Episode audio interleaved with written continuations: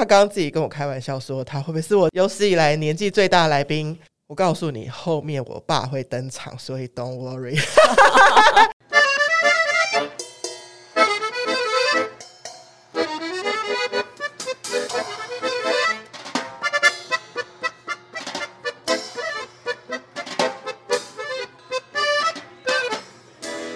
Hello，酷姨联盟终于来到第七集了。其实这七集以来啊，我自己蛮多心情故事的在背后。我没有想到，就是每一个人来都愿意讲他自己心底最深处的一些事情。尤其特别谢谢维利，他特别讲了他觉得他是一个坏姑姑的这个故事。甚至他说，我们这一次的访谈不像访谈，很像是我们在空中做一个心灵疗愈。那这一集呢，我就找到一个更资深的姑姑来帮维利解答好了。世界上没有所谓的坏姑姑，你只要好好的做自己，在你的家族有一个你自己的样貌，你就会带来很好的影响力。今天的来宾，我觉得超级特别，应该是我开节目以来，因为我都是请朋友，都是 friends，我还没有请到 family。那这个 family 的 member 其实不是我原本原生家庭，而是跟老公结婚之后，我的新的 family 是老公的姑姑，所以现在也是我的姑姑，雪萍姑姑。那他刚刚自己跟我开玩笑说，他会不会是我有史以来年纪最大的来宾？我告诉你，后面我爸会登场，所以 don't worry。我没听到雪萍姑姑很可爱的笑声了。我们欢迎我今天的大来宾。雪萍姑姑登场，耶！Yeah, 好开心哦。呃，六十五岁的外婆可以来上这个酷姨联盟，我真的超开心的。希望今天可以开心聊、轻松聊。真的，跟大家报告一下，我们刚刚其实发生了一些小插曲，就是我们一路姑姑很贴心的来我家接我，到了原本设定的录音间，在附近的早餐店喝了一个奶茶的时候，发现那家 录音间已经。倒闭了，但很妙的是，我居然还收到他的确认通知，所以我们心不慌意不乱的，马上再找了一个替代方案，就来到了这间其实觉得更舒服的地方。然后中间也有一些时间聊聊姑姑她跟小孩相处的故事，我觉得超酷的。等一下，姑姑，你一定要讲那个吃香菇的故事给我们来宾来听。我们所有的 opening 都一定会先讲一个来宾小档案，但是但是这个小档案不是他的职业小档案，是他在家族的小档案。他在家族里面是什么身份？那他周边的小孩都是多大？是谁呀？我们请雪萍姑姑先来讲一讲。哇，太开心了！我真的觉得我是一个很幸福的人，因为老天给了我哥哥、姐姐. 弟弟、妹妹。都有嘞，兄弟姐妹都有了。然后呢，佩珊的先生国伟就是我们家的长孙。像我们的呃兄弟姐妹哈，每个人都生两个小孩子，都是一男一女。只有我的妹妹生了两个儿子，儿子，所以我们就会笑她说：“哈哈哈，你没有人回娘家了。”Even 她的婆婆当年呢，悬赏十万都没有打动她的心，真的带孩子太辛苦了。再来一个女生，她婆婆说：“ Okay. 再生一个女的，十万块奖金。”她觉得带小孩太辛苦，如果再生到儿子怎么办呢？哦，对对对对对对，我过年的时候是有。有去到对不对？有去到他们家，有见到是哎，太棒了！所以你真的是在正中间，对，有哥哥姐姐、弟弟、弟弟妹妹，我就在中间，什么都有了，真的。所以我也有女儿，有儿子，对，老天真的对我太好了，很幸福的一个姑姑吗？我自己 觉得我很幸福。然后我现在有两位小外孙，大班一个是小班，六岁跟四岁，两个小男孩。哇虽然他们非常的顽皮，可是很懂事，也很聪明。我觉得我最开心就是做外婆，所以我们今天节目第一次迎来了酷外婆，哇，就超开心的。其实我自己一直都是很喜欢跟长辈，其实我不会觉得长辈是制式的长辈，因为其实每一个人只是在生活历练的不同。假设我们现在坐在一起聊天，然后假设我有滑雪十年的经验。哎，这个时候是我跟你分享嘛，对不对？是。但是如果是你在另外一件事情，结果没想到说，哎，酷外婆说，哦，我当过 DJ，那我会觉得哇，很酷，然后就是我就可以跟你请教。所以我自己心中一直没有觉得说跟长辈有一个 gap，所以我很喜欢跟所谓长辈聊天。应该说，我喜欢跟所有人聊天，我不会特别分说你是长辈，我就觉得哦，有点害怕，我都不会。我在过年的时候遇到雪平姑，雪平姑说，哎，她对于 Podcast 这件事很好奇，我就说。话不多说，第一个先来我的节目，因为你自己录一次，你才知道我们的这个过程是什么。你你要听我这样叙述，你还是一个隔一层纱，真的太棒了，很好玩。是我真的很感谢佩珊，我觉得我们俩个性还真的蛮像，尤其是笑声，哈哈哈，哈，非常的像。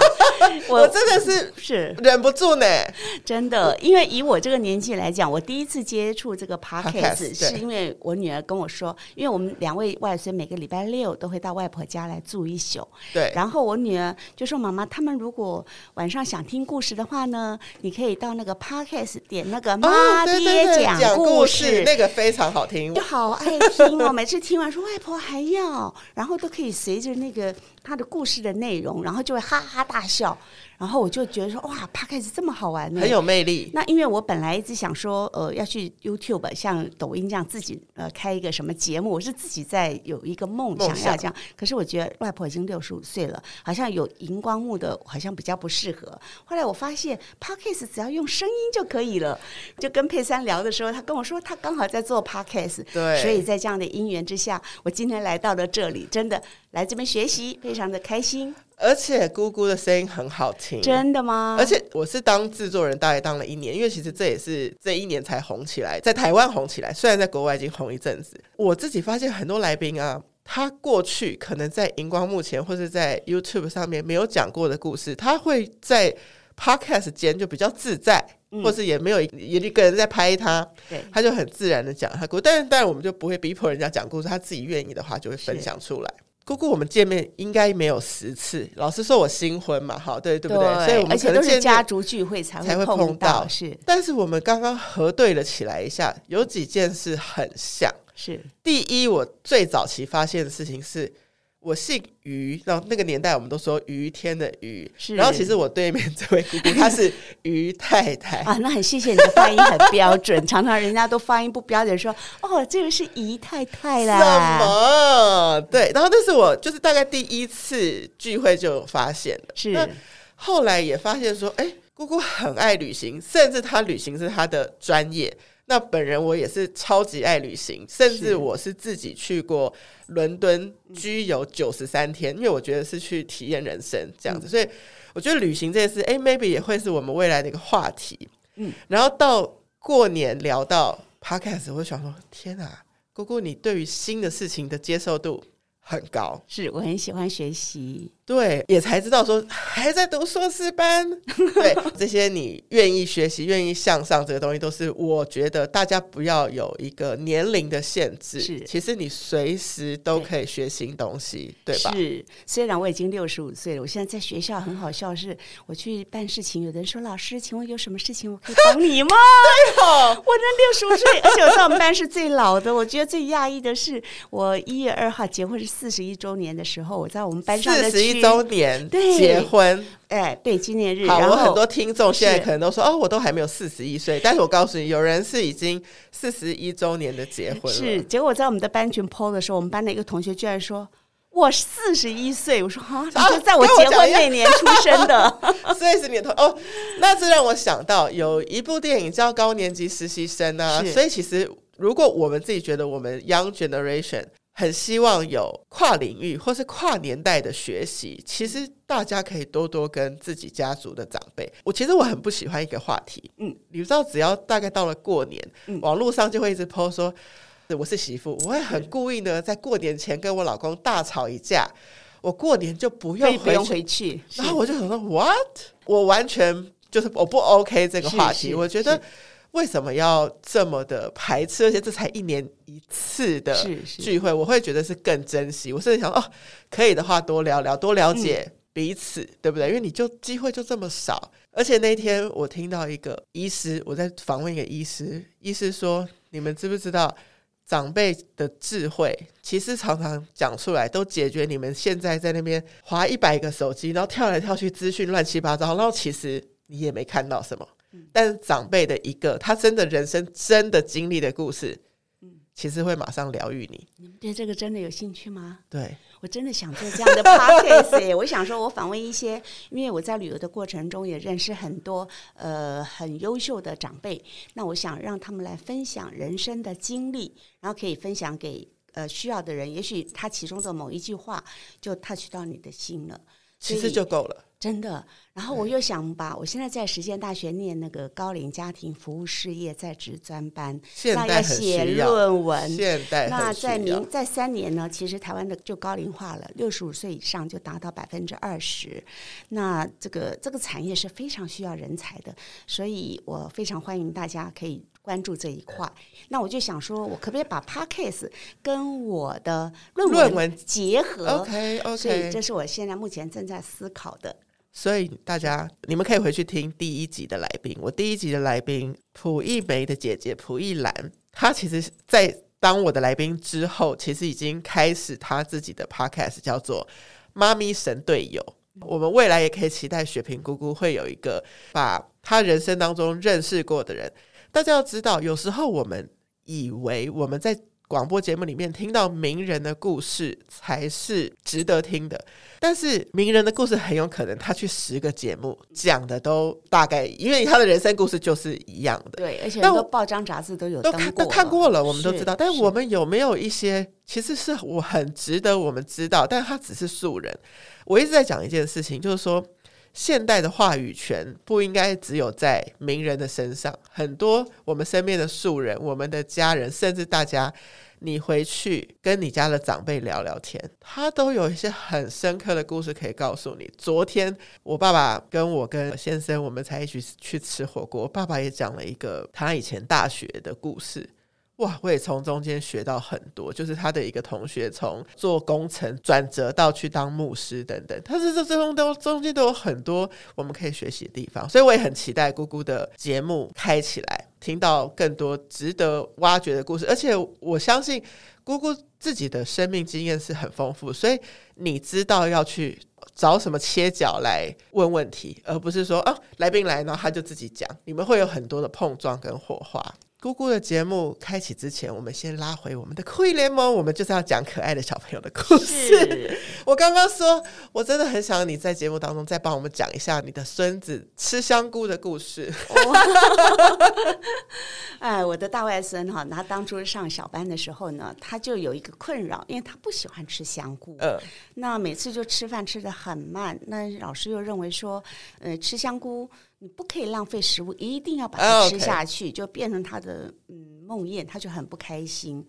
结果有一天，我就想说，哎，我在法鼓山，我们圣严师傅教我们有四个他，就是当我们碰到问题的时候呢，我们就要面对他，然后再接受他。处理他，放下他，所以那时候我想说，这么小的小朋友可能听不懂，我就想随便说说，也许就让他能吸收多少算多少。Uh. 所以我就跟他说：“你很讨厌香菇，对不对？好，我们现在就来面对这个讨厌的香菇。”我就把手做手势。我觉得小朋友就是你用手势给他的时候，他会比较容易记得。哦，所以本来你学到这个东西的时候是没有手势的，是没有手势的，是你帮他加了手势。OK，酷。是，我就说把手。拿起来，手心向自己好，好像镜子这样子，是像镜子一样。我要面对它，面对它之后呢，你要接受这个香菇，然后你抓起来，对，就是把它抓起来，就握一个拳头，说我接受这个香菇了。对，然后就把它啊吃进去了，然后就，就是处理的时候就就处理了，你就。吃进去，然后就那那就摇摇摇摇摇，就慢慢慢慢下去了，消化了，消化到了胃里面.然后你就可以放下它了。因为这个四它就是所谓的面对它、接受它、处理它、放下它。所以每次让像碰到什么问题的时候，我就说：“哎，外婆说四他是什么？”然后他们两兄弟现在已经是一个大班一个小班了，对，就说他们就做那个手势给我看，我就觉得哎，这招好像还蛮管用的。大人其实都会在外面，不管是听讲座等等，听到很多人生的大道理。不要以为小孩不懂，听不懂，是你转化一个方式，然后你加上他们可以理解的所谓你们自己发明的手语，是哎，他就把这四步骤就记起来了。对啊，而且有发现小孩子其实记东西很快，下次又遇到类似的情形，他会拿出来用。而且我真的觉得那个身教非常重要。我们真的以为他们不在意。对，就像比如说我婆婆是抽烟的。有一次在我记得我们大外孙还很小，大概才两三岁哦。我们带他到公园去，我婆婆就躲得很远很远去抽烟。对。结果有一天我们居然发现我们的大外孙呢，就两只手就做了个抽烟的样子、哦、动作。嗯。我们就问他说。你这是跟谁学的啊？跟祖奶奶学的啊。我们才吓一跳说，说哇，身教是非常重要的。其实所有人的学习都会从模仿开始，是对。像你刚刚这样讲，就让我想到有一次呢，我们就在我家的钢琴前面，然后双胞胎的妹妹依依就是坐到我旁边来。我就说，你想选哪一首歌啊？其实前面就是一个流行歌谱，超级厚的一本，反正就是 Somewhere Out There, Somewhere in Time 那些经典老歌都在这一本里面。其实他一首都不认得，对吧？嗯，我就说有一个方法，你眼睛闭起来，手指头在这个目录画一画，停在哪，打打一就弹这一首给你听。然后他就觉得，哎，这个方法很有创意，所以我们就这样子玩钢琴玩了一阵子。然后下一次很妙，他在别的地方。也是一个，他说这个很难选，而且其实选什么都没差。他就说没关系，我们眼睛闭起来，指一指，指到哪一个就选这个都可以。你就发现天哪，呃，这这两件事可能隔了三个礼拜，但他记得，所以小孩都记得你教他的事情，真的，他看到你做的事情，他真的会模仿。所以就像姑姑提醒的。是，而且你答应他的事情绝对要记得，不能忘记。像外婆现在脑筋就常常会忘记，他们就会提醒外婆。他说：“哦，对对对，所以一定要承诺，这个非常重要。承诺要去做到。”是，是我之前呢、啊，因为我们家的双胞胎是一男一女，所以我觉得他们有时候会喜好不太一样。所以有一次有一个《爱丽丝梦游仙境》的展览，妹妹有兴趣，但哥哥一定就还好不会想去，所以我们就带了妹妹去。那我就跟哥哥说，我会补一个比较男生的展览给你，这样子。嗯、但是在那两三个月就很忙，都没有去。那他绝对一直记得，对，真的。但是我兑现哦，我跟他们一定，就是我老公，就带着他去士林的科博馆，去了一个展览，叫下雪了，就是在室内下雪哦。他也是印象深刻，就他去完下雪了回来就爱现说下雪了，好棒啊！后来妹妹说。我也要去下雪了啊！我说，可是你已经去过爱丽丝啦。他们都永远记得这件事情，非常非常可爱。我们在酷姨联盟的每一次都有一个固定单元，就叫做耳朵纪录片。因为一开始在做这个节目的时候，也希望就是虽然没有出版一本书，但是可以透过这个节目把一些萌娃的可爱的故事记录下来，不管是我自己跟双宝的经验，或是来宾的。那除了这个香菇的故事。雪萍姑姑还有没有什么想要跟我们分享？其实我设定的小孩不竟然是您的孙子，你能不能 recall 以前你跟你的小孩的相处？我觉得我是比较特别的妈妈，哎，因为呢，一般的妈妈呢都是会盯孩子功课，对。那因为我以前很忙，但是我只着重在我去帮他找好的安亲班，OK，好的补习班，对。比如说像我儿子小学的时候，我们就开家长座谈会，他的妈妈就在旁边说：“哎，我昨天陪我儿子背书背到十一点，你背到几点？”我说：“嗯嗯。”我说：“教什么我都不知道。” 因为我之前看报纸有看到一则新闻，就是有一个妈妈对孩子。照顾得无微不至。可是有一天，这个妈妈发高烧，真的起不来了。她就跟那个小孩说：“你就照着妈妈每天带你走的路，你就这样走过去。”那因为她平常都没有自己一个人走，OK，结果她就出车祸了。哦，所以我一直觉得，就是要让孩子去学习，一定要放手。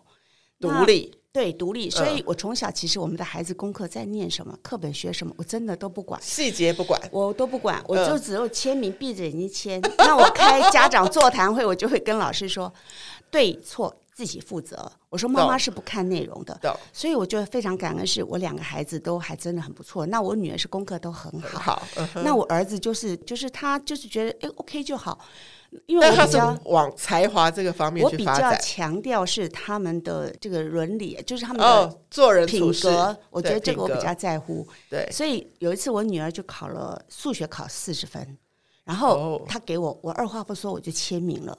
我签完之后，我女儿眼泪就流下来了。她跟我说：“妈妈，我同学考九十五分，她妈妈说你为什么没有考一百分？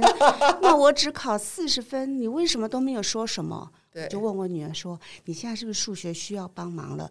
需要去补习班了？”她就跟我说：“是。”点点头。那我唯一会花时间就是我会请一天假，我会去咨询他们同班的妈妈，然后我去找补习班，啊，找合适的。对，还有安亲班也是，我会请一天假到周围去看卫生环境什么的。去看，OK。对啊，价格我比较没有那么在乎，我觉得在乎的是厕所要干净，然后这个老师是不是有爱心，然后最棒的是他是不是可以给我送便当到学校，热腾腾的。对，所以我们小孩子在小学的时候，他们的安亲班就在对面，所以老师是会送热腾的便当给他。那我觉得可能是因为这个妈妈不太负责任，所以他们就要自立自强。可是你这样讲，反而让我想到最近就是我听到也是 Podcast 刘轩大哥的节目，他访问谁？他访问他爸爸是刘墉，是因为刘墉大家都喊他大师嘛，但是其实我跟他当然有一段距离。但他最近出了一本书，叫做《不要养出类似讲不要养出一个妈宝之类的》。是他说妈宝怎么来的？来自宝妈。就是这个妈妈太 caring 了，就是我觉得我的小孩要穿三层衣服，所以小孩就会被这样子宠着。但是他觉得，如果你愿意让他独立，他就会变成自己的一个人格。所以我觉得，maybe 你的教育方式有 meet 到这个逻辑，所以孩子长大了之后都能够独立，有自己的成就跟发展，或是自己的想法，独立的思考。是吗？是你本来有 intention 要这样做吗？其实没有，就很自然，因为刚好妈妈也很忙。忙我常常是忙到回到家，因为我以前在做贸易的时候，走早上第一班飞机就飞出去，到晚上一点才回来。OK，那我就回到家就累瘫了，他们就会把我摇醒，妈妈签名签名，我就签完名就又躺下去了。所以我就觉得我的孩子就变成他们就会自动自发，然后觉得妈妈是管不了我的。我就记得有一次我老公出差，然后我女儿要问一题数学题，他就把数学课本拿到我面前，然后就啊算了，就回头了。他就觉得问你耶，妈妈数学是最烂的，算了，然后他就自己解决，自己找办法。是，其实这个当然是很微妙的一个时间的旅程，就是我们带着带着带着这些萌娃。像是浇花一样，慢慢告诉他可以怎么做，怎么做，怎么去面对他遇到的事情，怎么处理。但是到了一个时间点，会有一个放手的那个时候，那个时间点是一个艺术。有些人说了，其实当小孩要去读幼稚园的时候，妈妈会说小孩有分离焦虑症。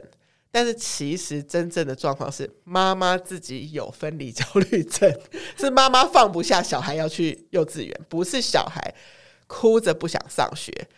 所以，如果你用哪一个心态去看，可能就会带出不同的结果。如果你是在他去上学之前，可能从故事书当中让他知道学校有多好玩，也许他诶很快就是可以去面对。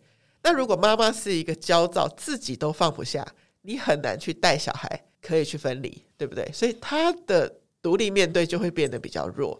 这个是我跟很多很多妈妈们聊出来的心得。虽然我自己没有当妈，但是我都觉得我好像被这些妈妈教育，很知道一些育儿的过程。所以忙碌的妈妈会带出独立的小孩。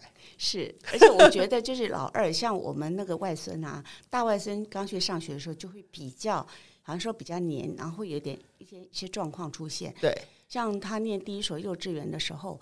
他那时候就行为有一点点，呃，就很很神奇，就是我们觉得他为什么会做这些动作？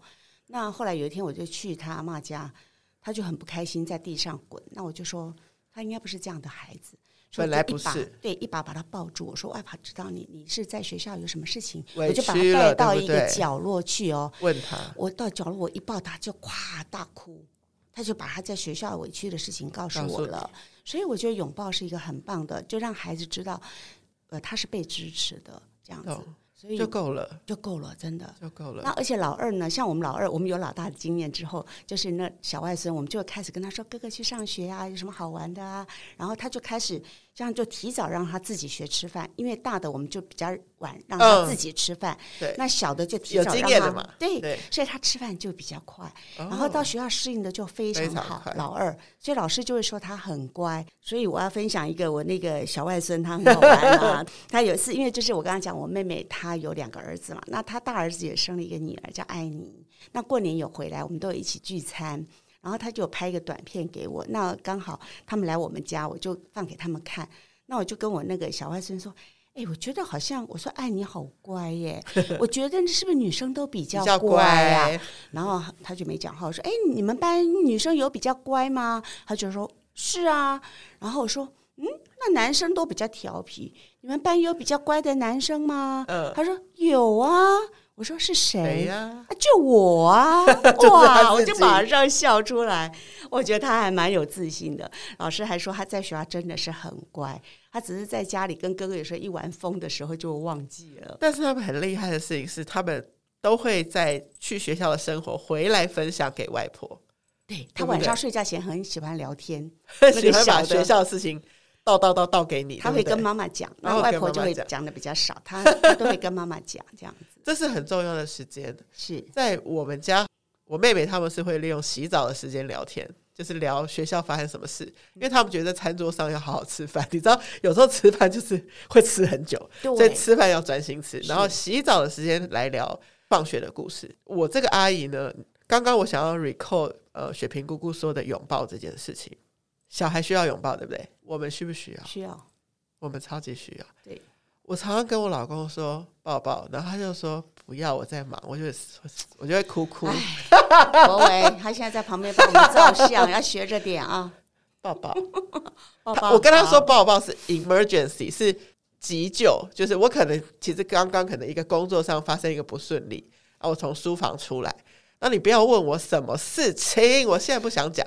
但是就是一个抱抱。可是我真的觉得我们 我们的传统文化教我们的男生好像就是要很矜持，然后不能够很那个。像我的老公也是啊，我以前在公司受了委屈，我就回去跟他说啊，对，然后他就说：“你就是这样吗？你就是什么不干你的事，你为什么要去管呢？”然后嘟嘟嘟嘟就去骂我们了。但是我们是没有想要知道说怎么解决。是我说你只要倾听就好了，对不对？所以我觉得他们要学会倾听，老公们是。就给个抱抱，我跟你讲多简单，你还不用讲一堆大道理，我们不要听。对，你只要抱抱，多简单。对呀，所以其实我老公知道，我每个礼拜工作再忙，会保持一天，就是下午四点钟去接双宝下课。有时候就是那一个 moment 是大姨觉得。很被爱的时候，嗯因为他们下课四点看到你是他们全校第一个放学，他们很开心嘛。他们是从教室这样冲出来抱住你，你知道我每次都超享受那个抱抱。对，你讲到这个，我就觉得我很愧疚。以前我们家儿子女儿在上安亲班的时候呢，安亲班老师只要看到。我出现，他们就可以下班了，因为他们永远都是最后一个。因为我们说在外面忙到都时间都没有办法控制。我我觉得这个是跟那个工作的选择有关。我以前也没有办法，但是我这两年刚好是一人创业。你知道，我其实也只是切断性，就是我那天早上也是很早开始工作，然后到四点先切断。然后我去享受了一个双宝时光，你别以为我就休息了，我十一点可能回去还有一个上架一个 podcast，但是我觉得这就是一个弹性。呃，我们有一集来宾叫呃 Dale，他也说他是在网络工作的人，所以他就觉得他很幸运了，有比人家更多一点时间可以陪小孩，但可能小孩睡觉的时候深夜他又要 on 在电脑前面工作，也不一定，对不对？所以每一个人，每一个妈妈在。不同的职业上都可能有不同的状况。今天的访纲里面啊，有一个，其实我觉得刚刚姑姑已经给了我答案了。我我本来是很想请教她说，她从她的自身经验怎么来看待女性在家庭跟事业当中的平衡。其实你已经给了我答案了。其实妈妈真的需要忙的时候，就是需要忙，小孩就是安置好，他会独立的长大。对，我更想要今天再更回到你自己一点哈。一个女性，其实在，在呃活在自己的生命当中的角色很多。我想要你依序的来讲讲你自己的角色。你用一句形容词谈当妈妈的你自己是一个什么样面向的妈妈？我这个妈妈是，就是我该给意见我会给，但是我都是给他们参考。我常常是跟他们说，你们的妈妈只是给你们一个参考的意见，那你们的任何决定我都是支持的。那我只要他们有任何需求，我一定是第一时间。比如说我工作很忙，嗯、他有什么事情，我一定是马上放下手边的工作，我就会以他们为优先。虽然我工作很忙，那所以我觉得很感恩，我的两个孩子都真的很乖，老天赐给我一对非常孝顺的儿女，这样子。其实我跟你插播一个故事，even 你可能都不知道的一个故事。其实我本人第一次正式跟先生约会，我们是去一个。Blue Note 去听爵士乐。我们都是因为喜欢音乐，所以想要进一步认识对方的。就你知道，第一次跟你出来约会，男生一直看手机，是不是不是很有礼貌？对啊。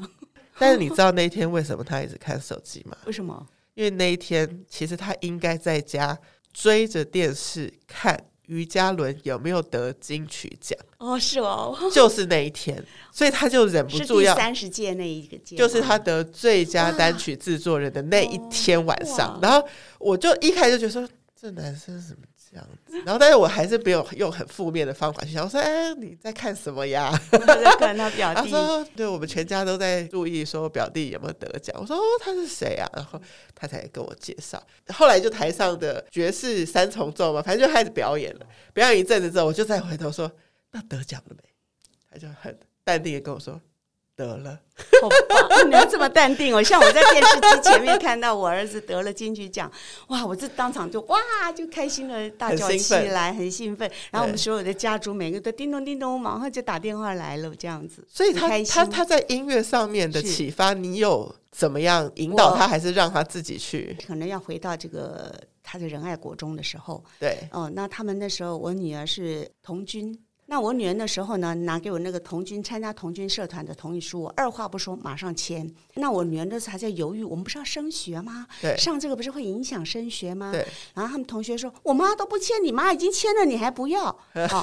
然后我女儿就很幸运，就参加那个仁爱国中的童子军。我觉得他们两个的人生在仁爱童子军里面是学到非常多的东西。那我儿子那时候是想，他是想要去参加那个篮球队。OK，好，那我说不行，我说就你就上童子军。那我觉得也是因为这样的因缘，他们仁爱童军非常好，就是你的成绩如果掉下来的时候，会有学长姐来帮忙。Oh, okay. 你要维持在平均好像九十五以上以前了啊。然后他们学长姐要考试的时候还来帮你复习功课，然后他可以学到你这个好大家庭，他们会有工作分配，或者说去学到很多东西。那也就因为他的一位学长要去美国，就送给我儿子一把吉他。然后呢，那时候他刚好在高中。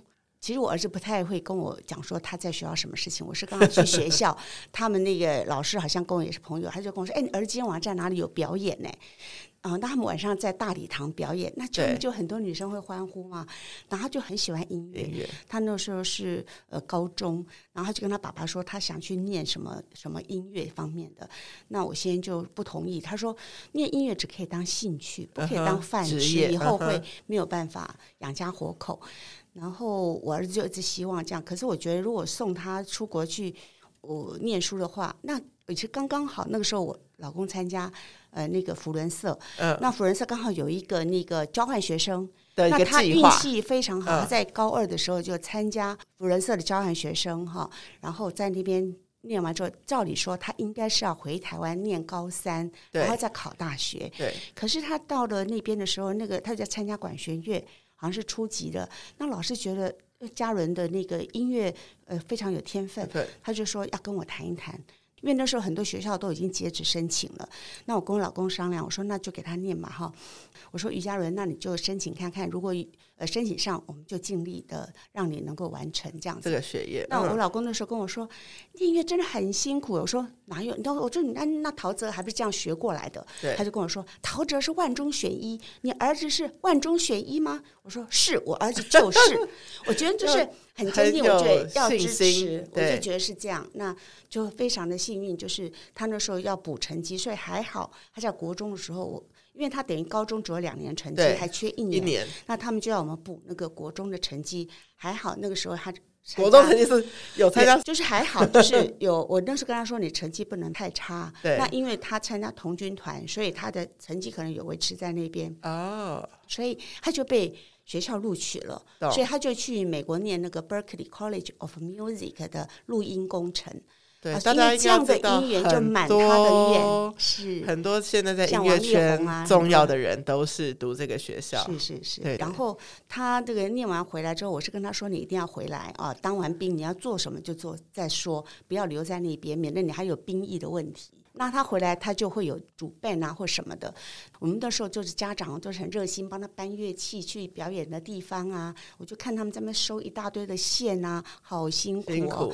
我就跟家人说：“哇，妈妈觉得你这样好辛苦哦。”你知道他跟我说什么吗？他说：“嗯、妈妈，我觉得一点都不辛苦，因为我在做我最喜欢的事情。事情我觉得我儿子这么年轻就知道他想做什么，而不像我们这个年代，我们就像陀螺一样，只为了生计在那边一直陀一直陀，然后也不敢去追自己的梦想。梦想对，但是我很开心，是我这两年我觉得我告诉我我自己说，黄雪萍，你要爱自己哦。”所以我这两年我就比较放开了，我觉得我的该完成的儿女也都 OK 了，然后其他我就要做我自己喜欢做的事情，所以我就要去追我的梦。我有两个梦，一个是我要去游学，然后再来就是我要做一个广播节目。那现在有这个 Podcast 这个平台，我就觉得很开心。我觉得要把握当下，因为我真的不知道下一秒会发生什么事情。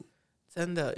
我有制作的另外一个节目，其实有点严肃。那时候我们就发现了那个俄国跟乌克兰的战争，然后我们的主持人很快就联络到他在台湾有一个乌克兰的朋友，嗯，就他是三年前因为读书跟工作来到台湾，他也说：“你以为我会想到有一天我要在台湾，然后很紧张，我的家人，我妈妈找到避难所了没？”就是。突然一夕之间就，他的世界就就崩塌了，这样。是所以我们真的是把握我们现在能做什么。对，会聊到你的妈妈角色，到底还有哪些角色在你的生命中？你觉得？媳妇啊，对，像我刚结婚的时候，我们就觉得传统告诉我们要回家做饭啊，对不对？嗯、所以我就下了班就去菜场买菜，买了菜再回去，等我饭做完都八点多了。然后，但是我举手，你当小姐的时候会做菜吗？我会啊，因为我们家以前开餐厅啊，对不对？那像我们这种本来不会的，很惨啊。我我还好，我婆婆没有。要我做菜，因为我们是在小康家庭，然后我爸爸，我觉得我真的很佩服我爸爸，他就转换，他以前是说书人，然后就是在那个候车站，然后说书给茶店，说书给大家听。后来因为电视兴起了，然后那个就没落了。那我爸要养五个小孩，所以他就去开餐厅。刚好我一个表哥在文化学院就读，他就跟我们说：“哎，姨丈，这边刚好有个餐厅要让，你要不要来开？”我爸二话不说，他说：“福州。”三把刀有包括菜刀，我就去开餐厅。所以我爸，所以从来没开过餐厅，没开过。然后一个说书人就转了去餐厅。那我们以前都是要在家里帮忙，忙所以我就印象很深刻，就是我们真的没有好好念书，所以我书都念不好，我回家都要帮忙的。因为我爸都认为女生不用念书啊，你就回来帮忙啊，这样子。但是你后来也发展出很多很多你会的事情。我那我回到说书人，哎，如果说这就其实就是。国伟的阿公阿公嘛，是哎、欸，其实如果是说书人，他现在还在的话，他可能是坐在这边录 podcast 哎、欸，是啊，是啊。所以当年连电视都没有的时候的娱乐，大家就是听说书人说书，是太酷了。而且我爸讲的很精彩，声色俱佳。那你应该有遗传到，真的吗？希望，因为只要是有上了年纪的人，一讲到我爸爸的名字，他们都其实都知道。知道哦、对，好，妈妈的角色，媳妇的角色。太太的角色，太太的角色就是我觉得我自己觉得我做的很好，可是呢，自己给自己，我先生要求太高，所以我一直没有办法达成他的要求，所以我觉得我在外面别人都是给我竖大拇指，可是我在我先生面前我还像是村姑，所以我就觉得这是我要努力的地方。可是说不定啊，我不知道，我不知道鼓掌，但是我我也蛮知道我先生，我先生也不是容易轻易说出。赞美的话的，我觉得可能是东方传统了。是，是，如果像我以前有去过伦敦游学三个月，那时候你就发现什么意大利人啊，什么整天这边同学不是不是女朋友，只是同学，就一直每天说你漂亮漂亮漂亮的。但是东方的男生就不是这样子，是，但是他其实就默默在你身边守护你、保护你、支持你、陪你来录 Podcast、帮你拍照、帮你剪接节目，他用他的方式来支持我。对啊，可能是这样子，就要换个角度想嘛。就就常我跟我那个小外甥讲，他们我说，你看你看到我的是手背，外婆看到的是手心，那都是外婆的手，对吗？对，只是我们看事情的角度不一样，所以呢，我们都要包容，就包容他听不懂。所以我说，我们不要说一定说是谁是对，谁是错，谁是好人，谁是坏人，因为其实世界上也没有那么绝对，是对，而且你要想的一件事是。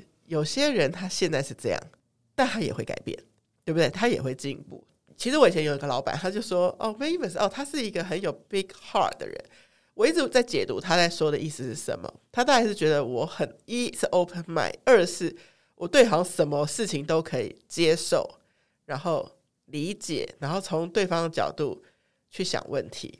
对，就是因为这样的个性，所以变得交友广阔，你知道吗？对对对对对，我相信姑姑也是这样子。在旅游的路上，其实很多人是旅行完也就不会再成为朋友，对不对？就是结束就结束，但是你是会在这中间结交到朋友的，是因为我们就真的变成朋友，很真诚相待。哦，我们虽然现在疫情都没有办法出国，所以我们有时候还会办一个这个饭团呐，就大家吃饭呐。对，哦，他觉得这个饭团又太熟了，就加个文化啊，所以叫文化饭团，好可爱。所以真的有这个社团，有，我们就每个月会聚一次，这样子互相交流，就会找一个地方，那就大家就出来很开心，然后拍拍照，这样子。是，我们再回头。在酷鱼联盟，我们一定会跟你聊一下你的姑姑这个角色。你在姑姑这角色上，你怎么形容你自己？因为我们有个黄家帮的群主，有个黄家帮群主，那我们就是有时候会 po 一些东西呀、啊，然后像那个国伟的姐姐敖婷啊，还有湘云啊，我弟的女儿，大家有时候会在上面会会沟通。那我们有时候说真的，一起聚会，大家很难得全部聚在一起，各家有各家的忙碌，对有些大家都结婚了，又有小孩了，要忙了，所以我姑姑的角色嘛，就我觉得就也。只是有什么事情找我，我一定会尽量帮忙。我也记得姑姑是一个很爱分享的，应该我们家是有个姑姑给我们的一个古董的公式包，非常酷的一个公式包，也是姑姑分享的。然后。像今天来录音，然后姑姑会自己主动说来我们家一起开车过来，然后路上可以先 warm up，这个我也觉得是很暖心的一个姑姑，因为确实我觉得你很专业，很多来宾是进了录音室嘛，然后前面十分钟都还在暖机，可是我们刚刚在路上就暖好了，一进来就直接直接就开始开录，这样就是这种感觉就是很好。刚刚甚至姑姑跟我说。哎、欸，其实可能跟国伟也不是很熟，但是你，然后你刚刚话很少，但是你刚刚在你在聊皇家帮的时候，我有听到两个名字，一个是敖婷，一个是呃香，还有香云，所以你知道吗？是女孩子可能比较爱是跟家族的长辈互动，女生爱聊天嘛，所以男生可能就相对比较安静，会不会是这样子？其实啊，我觉得好像是女生比较会回应，会在群组上回应。我也发现我们家族的群主啊，就是孙女跟反正女孩儿们，就是，但是男生我跟你讲，他们他们有看，就是不不会回而已。比较少，比较少，对，所以他还是在家族的群组当中有在关注，说家族的每一家大概发生什么事，他其实知道的。是，就像谁生日啊，然后远在越南的嘉兴啊，我妹妹的大儿子啊，他就会弄个呃，祝你生日快乐，对，简简单单的，但对，但是可能也很忙，但他也是关心家族的事情的，对。对，所以我觉得这些呃互动之间呢，而且很好玩的事情是，你会发现。各家之间就是大家的教养方式不太一样，所以每一家的小孩也有一点不一样。当但是相处当中就去尊重那个不一样，然后就发现哎、欸，这个很好。比如说也很爱分享啊，像我就发现郭伟的姐姐做的甜点也很爱跟大家分享，哦、对不对？因为今年过年她做的那个糖哇，真的好棒哦，好听，对不对？每一家都有吃到、嗯、蛋糕糖，她真的是超厉害的。还有她的老公也很会做，她每次都 po 那个早餐超丰富的。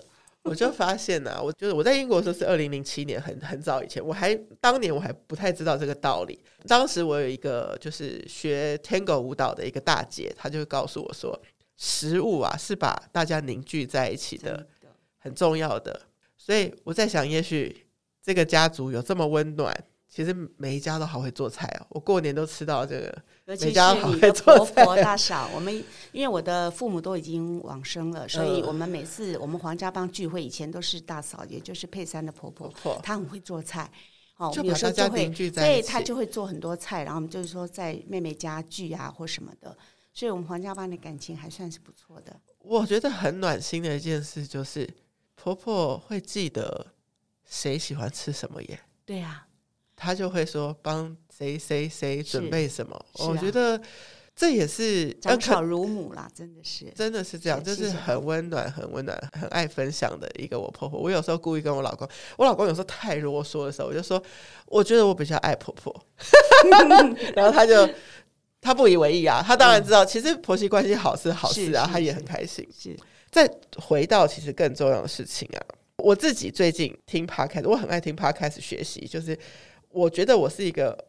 无缝学习的人，就是我工作的时候忙，但是一当我洗澡、洗碗那种没有太重要事情的时候，我就开始开 podcast 听东西。这可能不是新的名词，但是我新学到的东西叫做成长型人格。我就觉得姑姑是有成长型人格的一个人，就是随时都想要学新东西、学不一样的事情，所以对于像我们。晚辈在做的事情，你的接受度也很高，也愿意今天来到我的 podcast 这样子。你觉得你自己在这个过程当中，不管是担任女性角色，或是事业上好了，你有没有一些特别突破自我的阶段？我觉得我真的很喜欢学东西，只要是我的时间许可，我都喜欢。那我觉得就是我的态度，我一直是蛮乐观的。我一直觉得，像碰到任何事情，我都会认为一切都是最好的发生。就像我们刚刚，我们的录音室居然说倒闭了，对啊，我们你就而且他他还在，他还回我系统性，我就觉得哇，怎么会这样？OK，是，然后你就佩珊很棒，他就马上赶快处理，联络，然后又找到这些。更棒的录音室，对，所以我一直觉得一切的发生都是最好的发生，所以就不要去纠结，然后再去怪什么都没有，都没有，这就是一个很圆满的一个让我们要去体验的事情，这样子。我在 recall 到前面，姑姑有讲的一个，你们刚刚听众们，你们有刚有注意听吗？他刚刚讲的吃香菇的故事，其实吃香菇的故事还有一个下半段。小朋友呢，后来在面对吃香菇的时候，他就直接。对着雪萍姑姑说：“嗯，我吃下去了。哦”是是，因为我跟他讲完，就是面对他接受他这四他之后呢，隔天我们刚好去吃饭，然后就出了一个汤，那个汤的上面就浮着一个香菇。我正在讶异的时候：“说完蛋了，香菇，他的关卡又来了，怎么办？”他动作很快，他马上就挖起汤子，哦，就吃进去。他说：“外婆，我解决他了。”所以大家超棒的，这个手势是带着镜子面对他。接受他，处理他，放下他，连这个这是四岁还是六岁的？六岁六岁的他都能够直接跳过 step one step two，直接解决他。是，我觉得很多事情我们也可以转个念，是就去接受。因为其实我跟你说，人人生真的会来太多。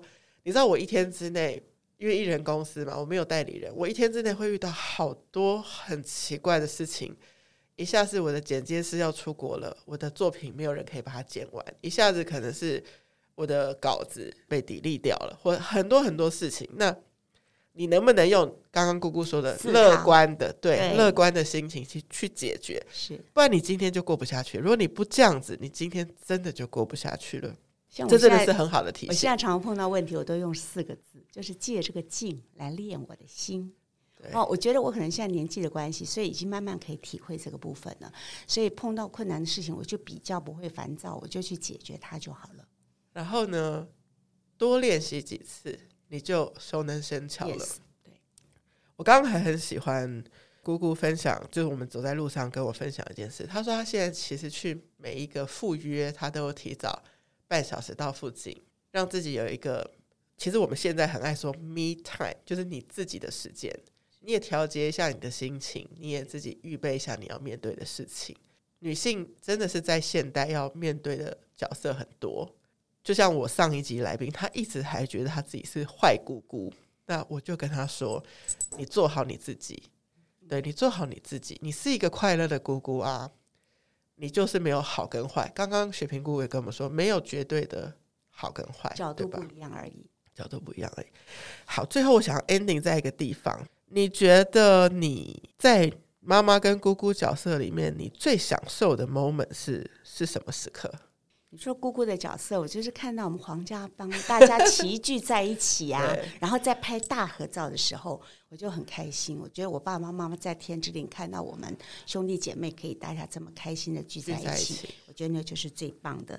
那我在妈妈的角色里面，我真的非常感恩我的儿女没有让我过度的操心，他们都自己。知道自己要做什么。我们刚刚比较多讲到嘉伦哈，比较没有讲到姐姐。我姐姐是非常贴心的，真的。她从小因为她是姐姐，所以我们只要爸爸妈妈、外公这什么就是阿公都在忙的时候，不是他们只要谁的生日都是姐姐制作卡片，哦、那弟弟只要负责签名就好。哦、那他就是一个很贴心的人，他常常就是呃，我怎么觉得我国伟家也是真的吗？也是敖婷在弄啊，然后出钱也是姐姐出多一点。这样，对，所以我觉得这个老大生女儿真的很好。很好，那弟弟是真的也很幸福，幸福有这个姐姐罩着，对，吧？真的，真的。对，我觉得我女儿很贴心，然后对妈妈也是照顾。就是我觉得她有时候会让我很温馨，就是她她怎么会注意到这些小细节，细节会关心你？对对，这个真的非常非常重要，很感恩，真的很感恩。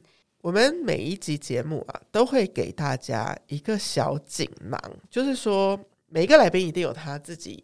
跟小孩相处的方式，我今天自己想讲的事情是啊，我先开头啊，等一下请雪萍姑姑也分享一个小锦囊。我的小锦囊就是，先不要对太多事情说不。呃，双宝来到我家，我家有一个很大的瑜伽疗愈球，那个大到是可以坐在上面办公的那个高度。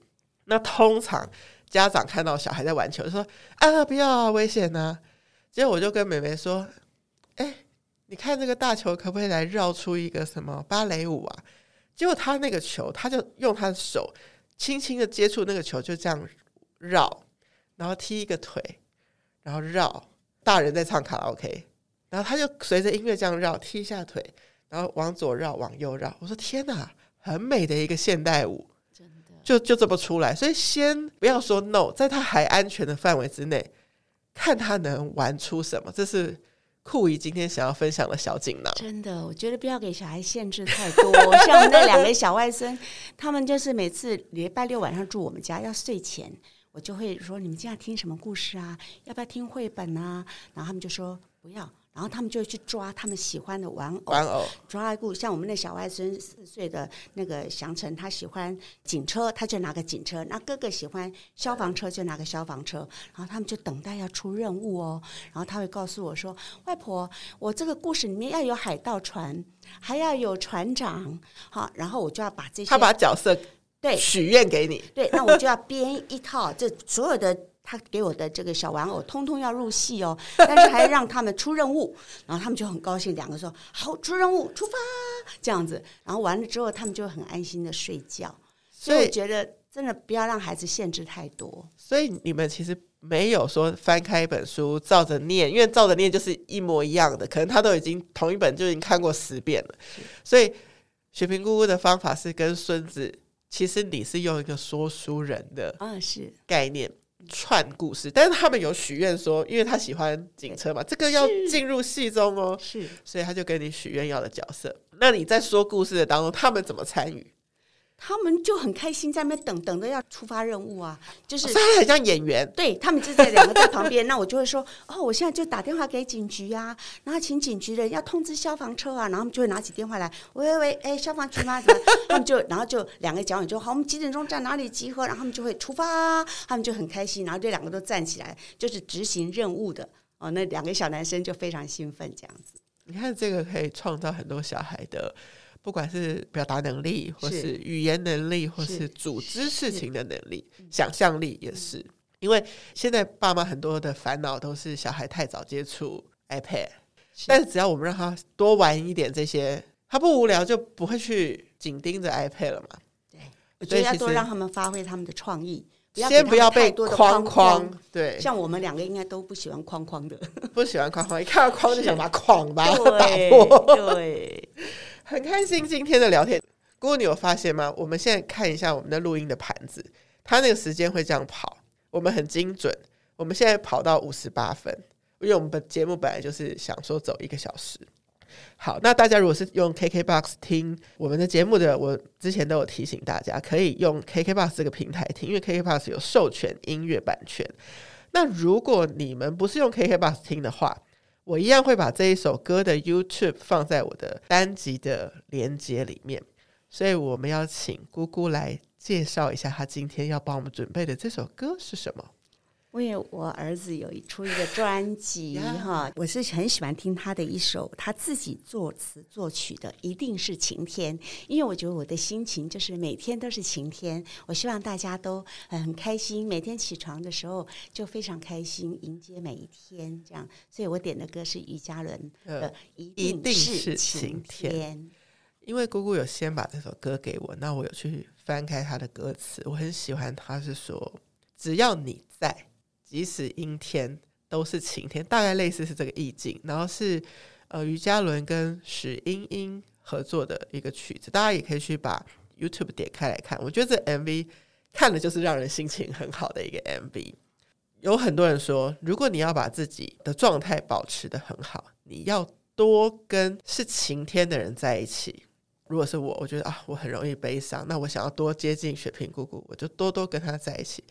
但我觉得这只到第一个层次，第二个层次是我们可不可以也是别人的晴天？是，我觉得能够来到酷艺联盟里头的人，都是我自己觉得很欣赏的人，然后每一个人都是自己生命跟生活圈周边的人的晴天。希望大家听听这首歌，然后想想你自己跟家族的所有成员的关系是什么。当然，大家常常讲仪式感，仪式感，不管在节日啊、生日啊，给大家送温暖啊，其实有时候平日的一个小问候，你都不知道他那天其实遇到什么事，你送了的给他的这句话，也许就真的帮助他那天在小小的困难当中转念。所以多多关心自己家族群组里头的，不管是长辈或是晚辈或是同辈，我觉得这会是很重要的事。这比我们花时间刷手机。更值得，尤其是我的姐姐，我希望她现在多听这首歌。OK，我姐姐、姐夫，然后他的儿子小伦也从香港回来了，还有小田，我希望你们多让妈妈听这首歌，一定是晴天，因为妈妈现在需要你们的支持。非常谢谢今天有这样的机会来到这个节目，很开心，我觉得很感动。大家要想一个，其实反而回过头来很单纯、很简单的事情。不是我们能教小孩什么，而是小孩他天生有一些超能力。他很诚实，他很真性情，他很容易笑，也很容易哭，但这都是真实人生会有的样貌。所以，我们都想要从萌娃身上再多找回一些超能力给我们大人。然后呢，今天现在听完节目，马上去拥抱你身边你爱的人。OK。等一下，我们要来进行现场的爱的大抱抱。是 酷艺联盟非常开心，今天请到酷外婆来到我们节目。那我也很期待未来可以听到酷外婆自己的节目，也展开一个新的旅程。就是这不是有压力，但是你有没有发现，就是有些时候如果我们没有这个节目，我们不会聊一些东西。对，对我在过年可能也不会跟你聊这些题目。姑姑很棒，她还专程用蓝字回答了一些，然后我们把她带过来。这样，我们其实不会做这件事，但因为有了这个节目，我们有机会深入一点的认识对方。棒，真的非常感谢佩珊，太开心了。那我们酷艺联盟要跟大家说，育儿跟人生一样，是一条漫漫旅程。期待透过节目轻松聊故事，认真谈观点，有娃娃没娃娃的人都能一起来领略萌娃的超能力。那我们节目就到这里，今天是酷艺联盟第七集，请大家继续期待第八集，拜拜，拜拜，感恩。